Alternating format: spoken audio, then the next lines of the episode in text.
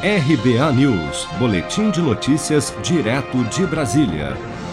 O presidente Jair Bolsonaro afirmou na manhã desta terça-feira, durante um evento do Credit Suisse, do qual participou por meio de videoconferência, ao lado dos ministros Paulo Guedes da Economia e das Relações Exteriores Ernesto Araújo, que o governo federal vai respeitar o teto de gastos e que não haverá prorrogação do auxílio emergencial. Vamos ouvir. No âmbito fiscal, manteremos firme compromisso com a regra do teto de despesas como âncora de sustentabilidade e de credibilidade econômica.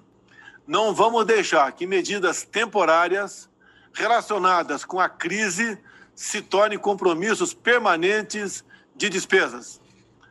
Nosso objetivo é passar da recuperação baseada no apoio ao consumo para um crescimento sustentado pelo dinamismo do setor privado. Em sua fala, direcionada prioritariamente a investidores estrangeiros, Bolsonaro também prometeu acelerar as privatizações e afirmou que o ambiente para se investir no país será bastante favorável em 2021. O presidente também destacou que a entrada na Organização para a Cooperação e Desenvolvimento Econômico, OCDE, é prioridade da política externa do seu governo, assim como as reformas fiscal, tributária e administrativa.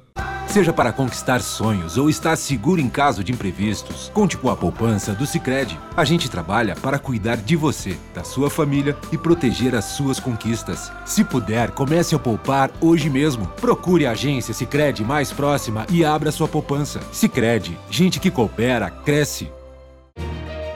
Com produção de Bárbara Couto, de Brasília, Flávio Carpes.